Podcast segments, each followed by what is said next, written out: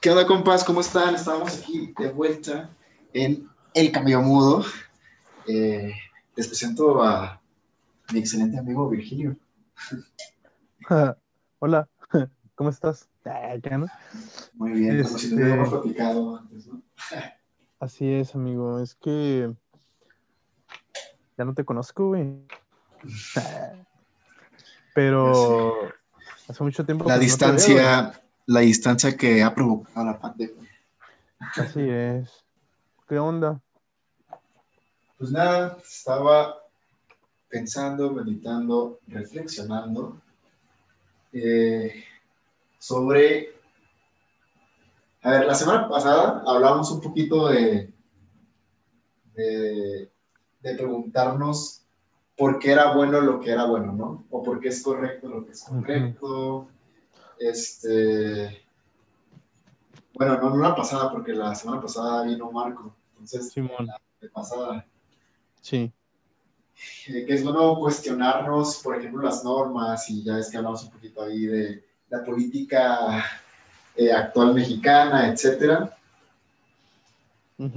Entonces, no recuerdo si llegamos a la conclusión y si no, pues ahorita lo podemos concluir, que que de, fondo de, de, algún, de algún líder, como es eh, cualquier líder, eh, hay una moral, hay una moral que,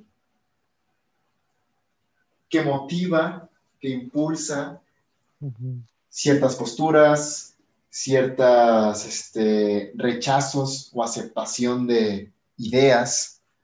Así es, tío. Em, entonces, la siguiente pregunta que me fui haciendo, ¿qué es lo que les da el premio o el poder a la moral? O sea, ¿por qué hay ah. una autoridad moral en la vida? O sea, ¿y quién o qué nos dice que eso es, esa es la moral que tenemos que seguir o eso es, esa es la idea de bien o la idea de lo correcto que tenemos que seguir?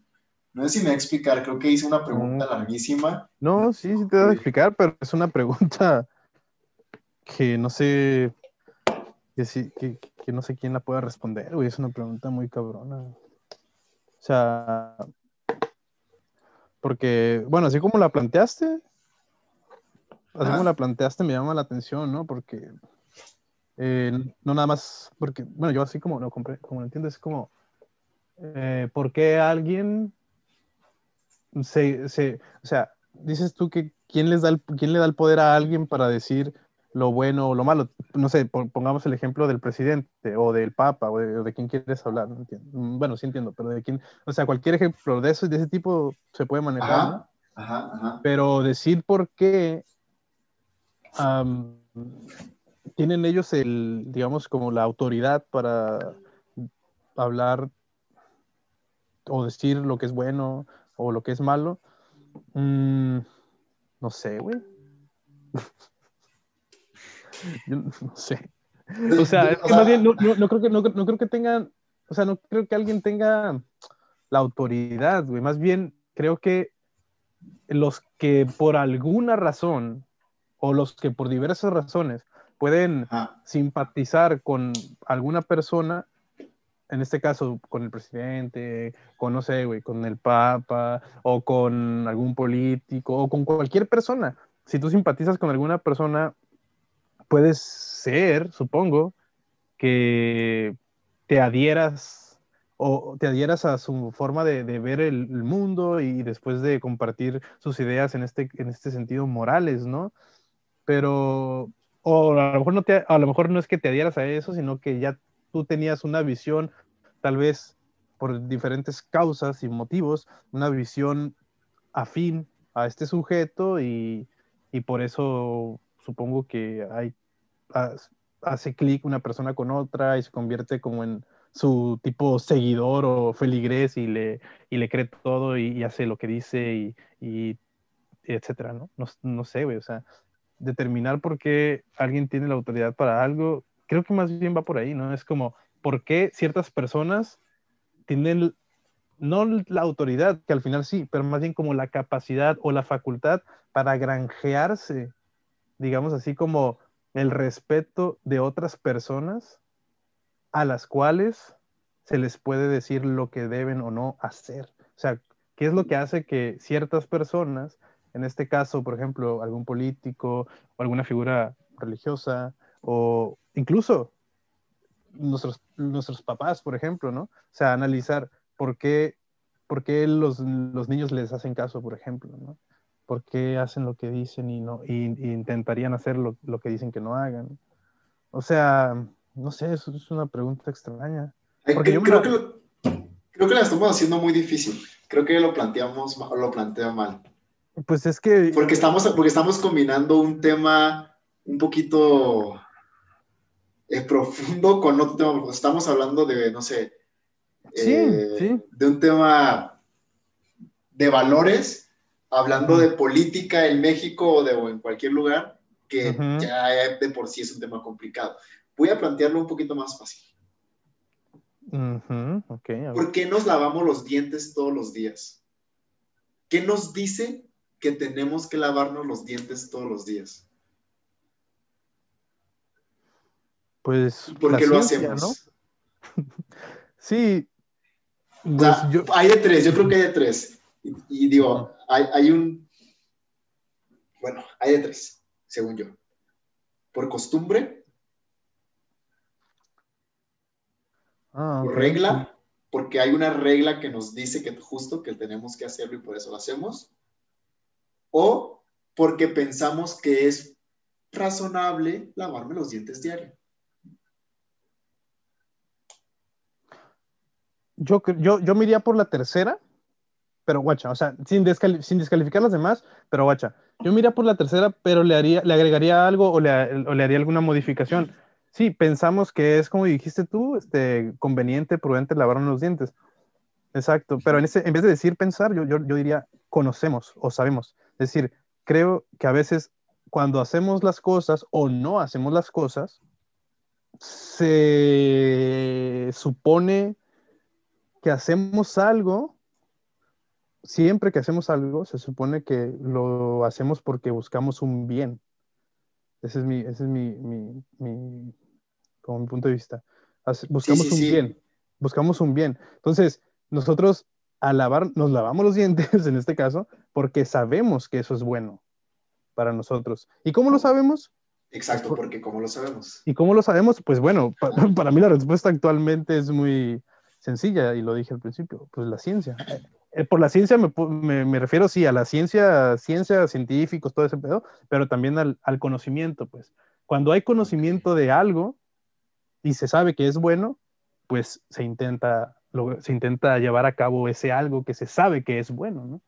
¿Y cómo lo sabemos? Pues actualmente por la ciencia en sí, ¿no? O sea, que nos ha la ciencia médica o los, dentistas, no sé, que ellos son expertos y saben que eso es bueno y nosotros como seres humanos tenemos también la capacidad de, como de discernir, ¿no? Un, poco, me parece, eh, a partir del uso de la razón, discernir qué es cierto, qué es falso, pero muchas veces no se tiene la capacidad y ahí es cuando empiezan los problemas, ¿no? Cuando se le crea a alguien, pero cuando se le crea a alguien que te está diciendo, por ejemplo, cosas malas o cosas que no, te convienen o cosas que te pueden hacer daño, entonces eh, creo que creo que se supone, creo que se supone, creo que hacemos algo o no hacemos algo dependiendo de nuestro conocimiento en la materia. O muchas veces hacemos algo pensando que estamos haciendo una cosa y terminamos haciendo otra cosa y eso puede repercutir incluso para bien o para mal, pero bueno, ahí es una cuestión más bien como el azar, ¿no? Cuando, cuando somos ignorantes y hacemos algo sin darnos cuenta, por ejemplo.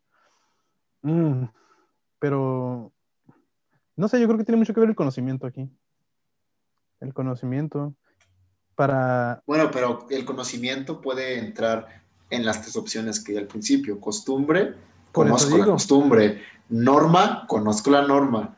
Eh, raciocinio, pues conozco ese raciocinio. Pero de, de las tres opciones, tú dices que por lo racional, o sea, por lo científico, que es lo racional, porque la ciencia dice, o porque la razón pública dice que tenemos que lavar los dientes, me lavo los dientes, más que por costumbre o por regla. Sí, es que, bueno, en, las sociedades actuales igual hay muchas cosas eh, que se hacen por costumbre, ¿no? Y, y, por mucho, supongo que por a lo largo de la historia de la humanidad, muchas cosas se han hecho más por hábito o costumbre que por conocimiento real de lo que eso implica o del por qué se hace.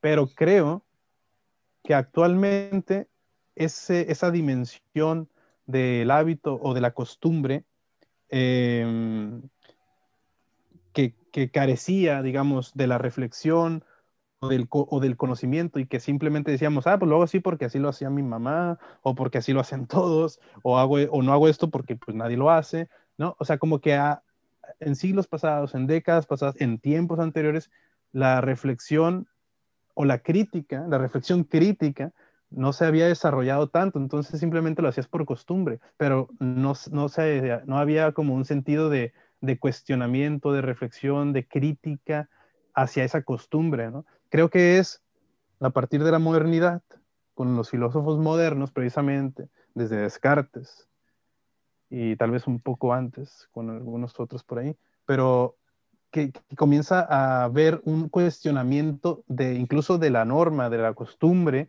porque tú mencionaste costumbre, norma y al último raciocinio, o que yo diría más bien razón, o pensamiento, o, o, conocimiento, diría más bien conocimiento. Entonces, el conocimiento entre las tres, yo digo que entonces, el conocimiento...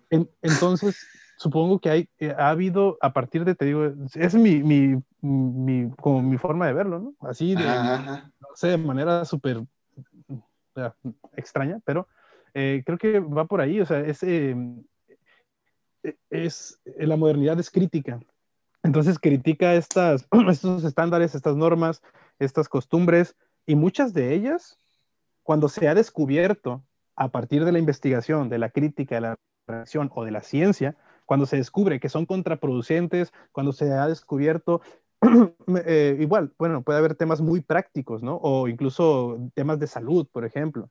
No sé, eh, antes, por ejemplo, no se tenía el hábito o bueno, ciertas civilizaciones sí, ciertas sociedades no, pero digamos que en términos generales no se, no se tenía el hábito de, de, la higiene como se tiene hoy, por ejemplo, ¿no? Aunque digo, hay, hay, hay civilizaciones que, que son excepción en este caso, como los judíos o, o, muchos otros que sí se lavaban, se bañaban y eran muy higiénicos, ¿no? Pero por norma general, pues en la Edad Media, o sea, pasaban semanas sin bañarse, ¿no? Los, los europeos.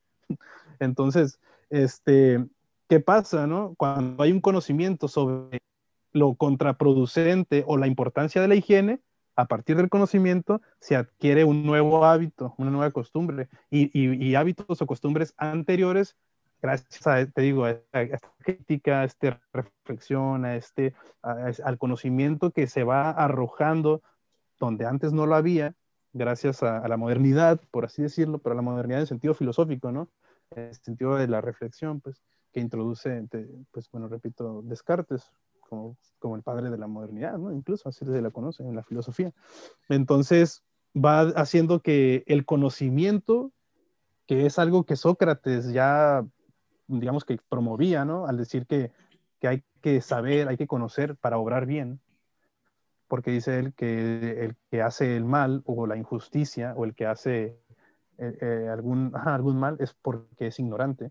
Entonces, desde Sócrates ya se manejaba esta idea, pero como que otra vez repercute en la modernidad de una manera mucho, digamos, recargada, al, nivel de que actualmente, eh, gracias a, esta modernidad y a esta reflexión y a este, esta filosofía crítica y todo esto, la ciencia goza del, del, del, digamos, como que del valor que tiene, ¿no? O de la credibilidad que tiene. O sea, nosotros yo, bueno, las sociedades actuales tenemos muy en cuenta lo que dice la, ciencia, ¿no? Pues está la vacuna, güey. ¿Quién dice que te vacunes? La ciencia y, te vas a vacunar. Pues la mayoría de la gente se va a vacunar porque creemos en el conocimiento. Y creo en que actualmente vamos hacia allá, ¿no? Poco a poco, poco a poco nos vamos perfilando hacia una mentalidad en la que la ciencia, y podemos decir entre paréntesis, el conocimiento, que al final de cuentas es lo mismo, haría, sería aquel como aquella realidad que nos impulsaría a hacer esto o, hacer, o no hacer esto, o a pensar que aquello es, digamos, bueno, o entre paréntesis, conveniente o no conveniente. Em, no sé, güey. No lo sé. Sí, sí, sí. Mm, yo creo, o sea, esa explicación, o sea, de, porque, por ejemplo, cuando yo digo, o bueno, tu, tu pregunta, ¿no? O sea, ¿por qué hacemos algunas cosas y por qué otras no? Porque unas cosas decimos que son incorrectas y otras correctas.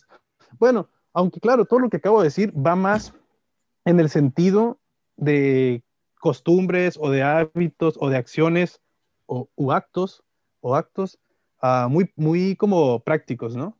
Que no tienen tanto que ver con la moral. Pero, por ejemplo, creo que la, la cuestión se problematiza más cuando, cuando preguntas en temas morales, ¿no? O sea, ¿quién te dice no que esto es conveniente o, o, que te va a hacer daño, ¿no? No temas de salud ni temas prácticos, sino de moral. O sea, ¿quién te dice que esto es bueno o esto es malo? O esto es malo. ¿Quién te dice que esto es bueno o esto es malo? Entonces, allí sí está más canijo porque incluso allí la ciencia o el conocimiento, me parecen, que siguen, siguen siendo, digamos, buenos aliados, pero no, no siempre los mejores, porque muchas veces la ciencia puede pecar de, de, una, de ser una ciencia muy, ¿cómo podríamos decir, decirlo? Utilitarista, pragmática, em, en el que, muy inhumana, ¿no? En el que el tema moral sale sobrando. Muchas veces, cuando la, como en el tema de... se desliga de la, de la ética. Sí, como en el tema, por ejemplo, del aborto, ¿no? Por ejemplo, científicamente, científicamente está avalado, bla, bla, bla, pero moralmente no para todos. Moralmente unos dicen esto es bueno y otros dirán esto es malo, pero científicamente sí, es bueno. Pues es como, o sea, la ciencia en cuestiones morales simplemente presenta pues hechos, ¿no? Datos, información, así, tal cual, este, cosas concretas. Entonces ya de ahí, por eso digo que tu pregunta o la pregunta se problematiza más cuando entramos en temas morales, porque, verga, o sea, está bien, si un doctor me dice, no te comas esto, le voy a hacer caso. Pero si un güey me dice, no hagas esto porque está mal, pues allí ya hay, ya, ahí ya entra, hay, hay un, pues hay una, hay una distancia muy grande, ¿no? en, comparación con el profesional de la salud que te dice por qué no lo hagas y tú dices, acatas la orden. Pero en temas morales, ¿quién dice que esto sí o que esto no? Y pues no sé. Ahí, también es, ahí es un pedo, ¿no? Ahí es, ahí es el problema. ¿Crees que el sentimiento pueda entrar ahí también? O sea, la emoción que esto me emociona, entonces podríamos considerar algo emocionante como bueno, pero si esto me emocionalmente me bajonea, entonces es malo. Pues sí, supongo que para, es que yo creo que ahí ya es un mundo, es un mundo de circunstancias y de formas de interpretar pues el mundo precisamente, ¿no? O sea, muchas, muchas personas pueden coincidir en su forma de, entender, digamos, el, tema moral, pero muchas otras pueden disentir o estar, o estar en contradicción moralmente hablando con otras personas, ¿no? Entonces, sí, creo que para muchas personas la cuestión emocional se ha convertido o siempre ha sido un, la cuestión emocional, la cuestión sentimental, incluso la cuestión del placer, ¿no? Eh, o el deseo, siempre ha sido, digamos, como un, eje moral o una, una, brújula, ¿no? A partir de la, por la cual se guían en temas morales, ¿no? O, tan, o también tan, por otro, otro caso es, por ejemplo, el tema del pragmatismo, ¿no? O el utilitarismo. O sea, ahí, ¿qué es lo bueno? pues lo que me es útil, lo que me sirve, lo, que me hace más cómoda la existencia, lo que me ayuda en, términos generales a, vivir de una mejor manera. Eso sería lo bueno, ¿no? En la, idea pragmatista o, utilitarista de la moral. Entonces también hay una moral, puede haber una idea de moral muy que se deja llevar por más que por la razón o por lo pragmático o lo útil, por lo emocional, ¿no? por lo que te hace sentir bien, por lo que te provoca placer y todo lo que te provoca, no sé, una desazón, una tristeza o un displacer, pues sería algo pues malo, ¿no? Pero pues ahí ya entra, bueno, yo, pues ya entra en la interpretación de cada quien, ¿no? O en la manera en la que cada quien se quiera acercar, por así decirlo, a, al hecho moral que, que se supone, según Kant, eh, pues los seres humanos compartimos, ¿no? Dice él que hay un hecho moral. ¿Por qué lo dice? Porque pues para él, él descubre que hay una capacidad humana de darse cuenta de que hay cosas buenas y de que hay cosas malas. Entonces es como un dato de un dato que nos habla de la dice él, ¿no? de la moral o del sentimiento moral a priori que hay en, la razón humana. Pero, pero bueno, Kant es Kant y, ya. Pero pues no sé, es lo que te digo, o sea, actualmente conviven, y más ahorita, ¿no? En la sociedad actual, en el mundo actual, creo que conviven precisamente una serie inmensa, por así decirlo, de morales. Hay muchas morales. Hay morales del sentimiento, hay morales de la emoción, hay morales del placer, que sería el hedonismo, ¿no? Hay morales de la razón, de, la felicidad. Es decir, que, se, que, se, guían, que se guían, que se mm, limitan o que se desarrollan a partir de estos dispositivos, ¿no? El placer, el sentimiento, la razón para algunos, para otros la religión, la fe, para otros, para otros, pues se apegan a la constitución, ¿no? De su país, chingue su madre. O sea, hay como muchas, muy, como que sí hay muchas opciones actualmente en el ámbito de la moral, ¿no? O sea, y no sé, supongo que cada quien, por cuestiones circunstanciales, de contexto, eh, eh, de, sí, o sea, con circunstancias históricas, políticas, económicas, de todo tipo, incluso geográficas, ¿no? O sea, no es, lo, no, es lo mismo, no, no es la misma moral que se maneja en Europa, que se maneja en, no sé, güey, China, por ejemplo, o en Afganistán, ¿no? O sea, incluso esas, esas cuestiones geopolíticas pueden, estarían determinando la, la conciencia o la razón o la forma de comprender el fenómeno moral y con esto de lo que es bueno y lo que es malo de las personas, ¿no? Mm, hay muchas circunstancias que me parece que, que inciden y que están implicadas en, el, en la construcción mm, de la conciencia moral pues, de las personas. ¿Cómo lo ves? Está muy cabrón, güey. Sí, sí, sí, sí, sí, sí. Y precisamente creo que por eso actualmente... no dije nada, güey, nada más. No, pero, pero, güey, diste el consentimiento, es lo que importa, es lo que quería, güey. Ahora continúo con mi disertación. No, no, ya nada más iba a decir que precisamente en la actualidad lo que hay es eso, ¿no? Un pluralismo. Un, un, pluralismo y por eso se pregona tanto la tolerancia, porque todos somos tan distintos, pero tenemos que convivir y tolerarnos, ¿no? Por lo menos. Mínimo no matarnos, cabrón. Entonces, por eso se busca, por, por eso creo que uno de los, de, los, de los dispositivos o las herramientas más, mm, como más populares ¿no? de nuestra época han sido, aunque ahorita ah, creo que ya no tanto, pero sigue siendo, sigue siendo, me parece, y ha sido por ya durante varias décadas, el diálogo.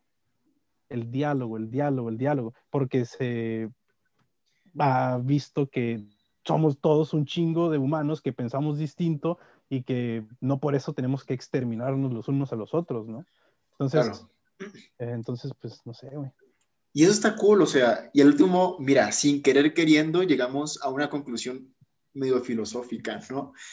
este, todo lo que emana de porque, ¿qué, qué, al, último, ¿qué es la filosofía? Para mí es como un, un pensar mientras dialogo con alguien que piensa distinto de mí.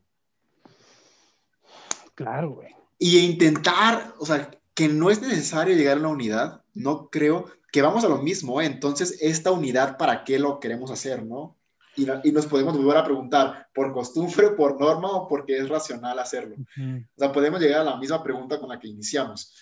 Eh, pero al último, creo que, que, que el diálogo entre estas, incluso entre las tres posturas, ¿no? El diálogo entre la costumbre, la norma y la razón.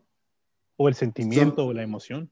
O el sentimiento, claro, o la emoción son imprescindibles eh, para llegar a este, pues, continuo diálogo, este, este continuo filosofar, porque es como que llegar a un punto, mm, no creo, o sea, podemos concretar cosas, como dices, a ver, hay, hay constituciones, hay cartas eh, que se van haciendo, eh, donde se llegan a acuerdos en común, ¿no? Hay acuerdos. eso no quiere decir, eso no quiere decir que ese acuerdo sea definitivo, o sea, porque el diálogo continúa, porque la existencia continúa y los procesos continúan, ¿no?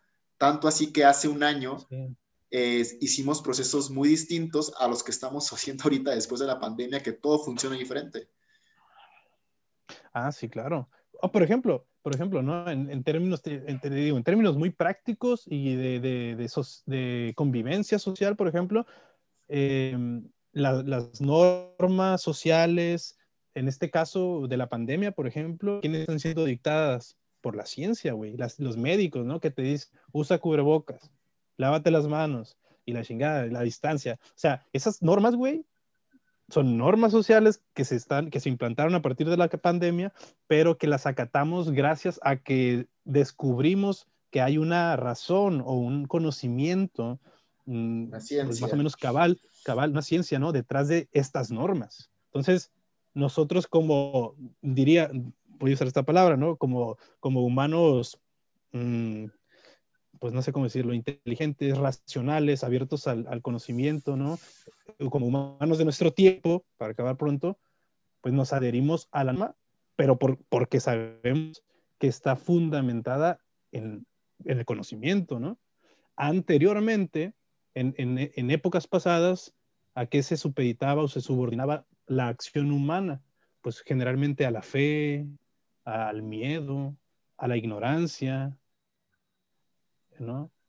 Y, otra vez retomo un poquito lo que ya comentaba, ¿no? De con Descartes, y Descartes y la modernidad, ¿no? Es esta mentalidad, pues, que, que descubre que tal vez a partir de, de, la razón, pero entendida como, incluso como diálogo, precisamente, em, puede, pues puede avanzar en, en, términos morales a nivel incluso global, ¿no?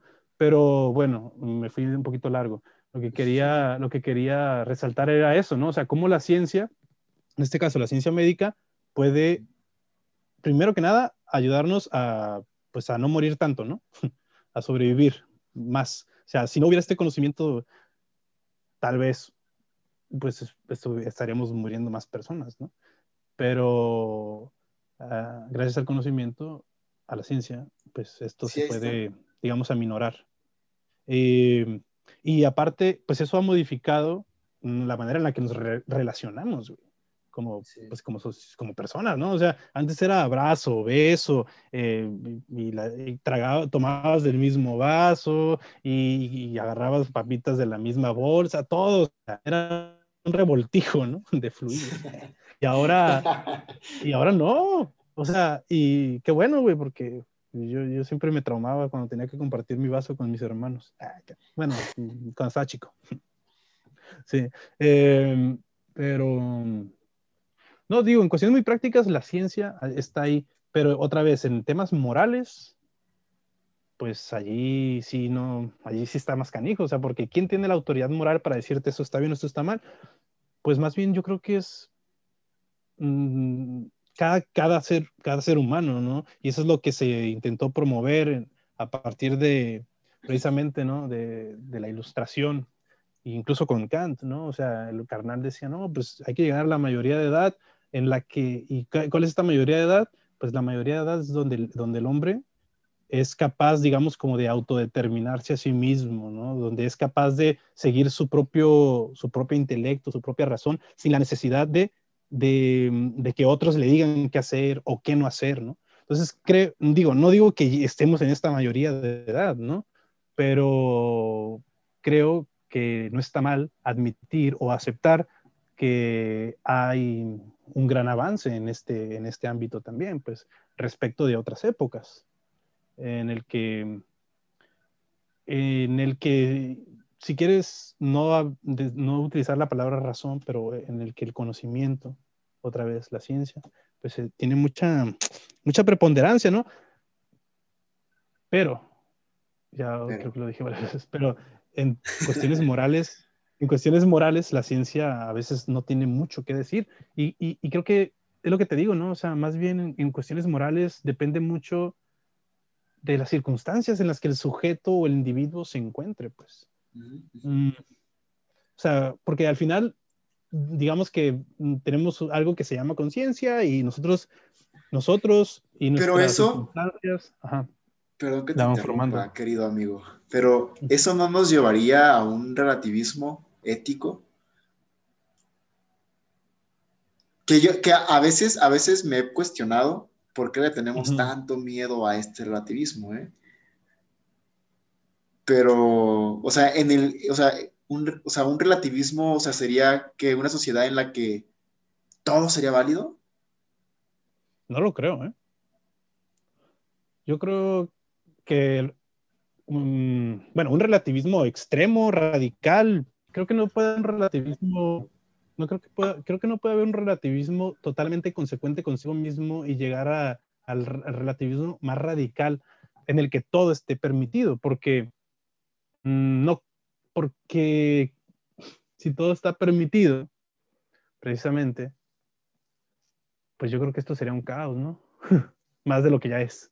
Entonces, creo que en ese, incluso en ese relativismo se vería la necesidad de imponer ciertos límites. O sea, está bien, piensa lo que quieras, pero hay límites. Sí, sí, sí, sí, claro, claro, Que, al que al final de cuentas, creo que esos límites desaparezcan. O sea, por ejemplo, van desapareciendo ciertas cosas, ¿no? las drogas. En algunos lugares se están legalizando ciertas drogas, en algunos lugares ya se legalizaron, se legalizó el cannabis, por ejemplo, ¿no? Por ejemplo.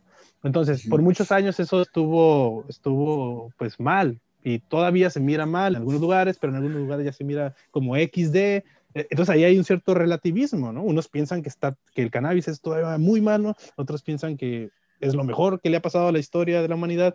O sea, hay dos posturas totalmente disímiles y esto se da en todos lados, ¿no? El aborto, por ejemplo, homosexualidad. Y generalmente para justificar eso tendemos a la ciencia. ¿Qué dice la ciencia? ¿Nos hace daño o no nos hace daño? Eh, por ejemplo, fumar, ¿no? Eh, marihuana, en este caso. ¿Nos hace daño o no hace daño tomar? ¿Cuánto podemos tomar? Sí. O sea. Sí, y recurrimos a la ciencia. Pero te digo, hay cosas en las que la ciencia en las que la ciencia no nos ayuda, como por ejemplo, la ciencia que te dice acerca de, bueno, no sé qué te pudiera decir acerca de mentir, la ciencia, o de robar, o de matar. O sea, la ciencia te dice, ¿es malo matar? No sé, a lo mejor, no sé, la verdad no creo. La ciencia, o sea... pues ya, ya, por ejemplo, la, neurociencia seguramente ha de decir que hay un movimiento cerebral cuando mientes, entonces podría ser. Que no, sé de neurociencia, pero estaría pero más bien, invitar a alguien que sepa. Yo creo, yo creo que un neurocientífico en todo caso te diría el por qué sucede la cosa, pero no por qué eh, emitiría él un juicio moral de si es bueno o es malo. Simplemente creo que cómo se da ese proceso o qué procesos químicos, mentales, químicos inciden en la acción humana pero de ahí a que él, de, a partir de eso, te pueda decir es bueno o es malo, creo que, creo que no sé, creo que no. O sea, pues no. Nada más eh, la ciencia, la ciencia es, no, no te, por eso en términos morales, la ciencia generalmente creo que no tiene mucho que decir. Y es más bien, precisamente, el individuo el que al final de cuentas decide. Ese es mi punto de vista. ¿Y, y, y en, qué se, en qué basa sus decisiones sobre si, sobre, por ejemplo, no este, robar o no robar, mentir en la experiencia, ¿no? Este, golpear a alguien o no golpear a alguien. Este, yo creo que el individuo basa sus, sus, decisiones o sus, o sus acciones, las basa precisamente sí, en, en, experiencia, en, en una, hay una circunstancia, en contexto, pues. Sí. El, el, contexto tiene mucho que ver. Este, y también, o sea, no hay que olvidarnos de eso. Hay una cosa, hay una cosa que así se llama, así se le conoce, ¿verdad? Conciencia, conciencia moral. O sea, en el que no sé si, igual a lo mejor te, puede parecer eh, religioso, pero pues la conciencia también se discute en, el ámbito filosófico. O sea, así se le llama, ¿no? Esa, digamos, capacidad a partir de la cual el ser humano se cuestiona sobre sus actos. Y dice, el que va a robar, hay un momento, hay un momento en el, por ejemplo, estoy usando ese ejemplo, ¿no? Pero siempre hay un momento en el que tal vez después, tal vez antes, tal vez en el momento en el que siempre se va a cuestionar eso, ¿no? Eh, o no sé, alguien que va a cometer un crimen, o sea, siempre está esa facultad humana a partir de la cual somos capaces de cuestionar nuestras propias acciones. Y, y, lo curioso es que muchas veces nosotros pensamos que eso que vamos a hacer es algo, digamos, malo o inmoral y muchas veces lo, lo cometemos. ¿no? Eh, entonces, eh, es, un, es un tema muy arduo, verdad. Pues sí, pues quedémonos con eso, ¿no? Hay que reflexionar por qué nos ponemos el cubrebocas. Por costumbre, por norma, porque es racional o, porque, o, por un diálogo entre, entre las tres, ¿no? No, es un... Sí, sí, sí. Sí. Pues bien, pues, pues nos estamos viendo, compillas, y, y pues escúchenos, síganos, compártanlos. Simón, y, y bueno, hoy no, no pueden dejar comentarios en Spotify. Pero pueden dejarlos en, Instagram, ahí sí tenemos más movimiento y les respondemos inmediatamente. Sí, porque casi inmediatamente. Está, está, cool, o sea, como para que la raza también se explaye y, y dé su opinión, su punto de vista, ¿no? Sobre cómo cómo la sociedad o, el ser humano se, mm, digamos, como que puede decir esto está bien o esto está mal, o en qué, o sea, que den su opinión, ¿no? Sobre en, en qué basa el, el, ser humano sus decisiones, por ejemplo, ¿no? Sí, de hecho, ¿sabes dónde podríamos abrir el diálogo? Si se abre, en Facebook, en Facebook o en Twitter, que tenemos de cuenta también en esos, ahí se puede generar este diálogo y ahí sí podemos ir respondiendo y todos podemos ver las, respuestas de todos. Estaría cool, la neta. Pues a ver, ya veremos. Pues bien. Bueno. Pues bien, bueno, es que igual esto pues ya lo corto, ¿no? ya termina de grabar. Ok, bye. Eh, eh. Bye.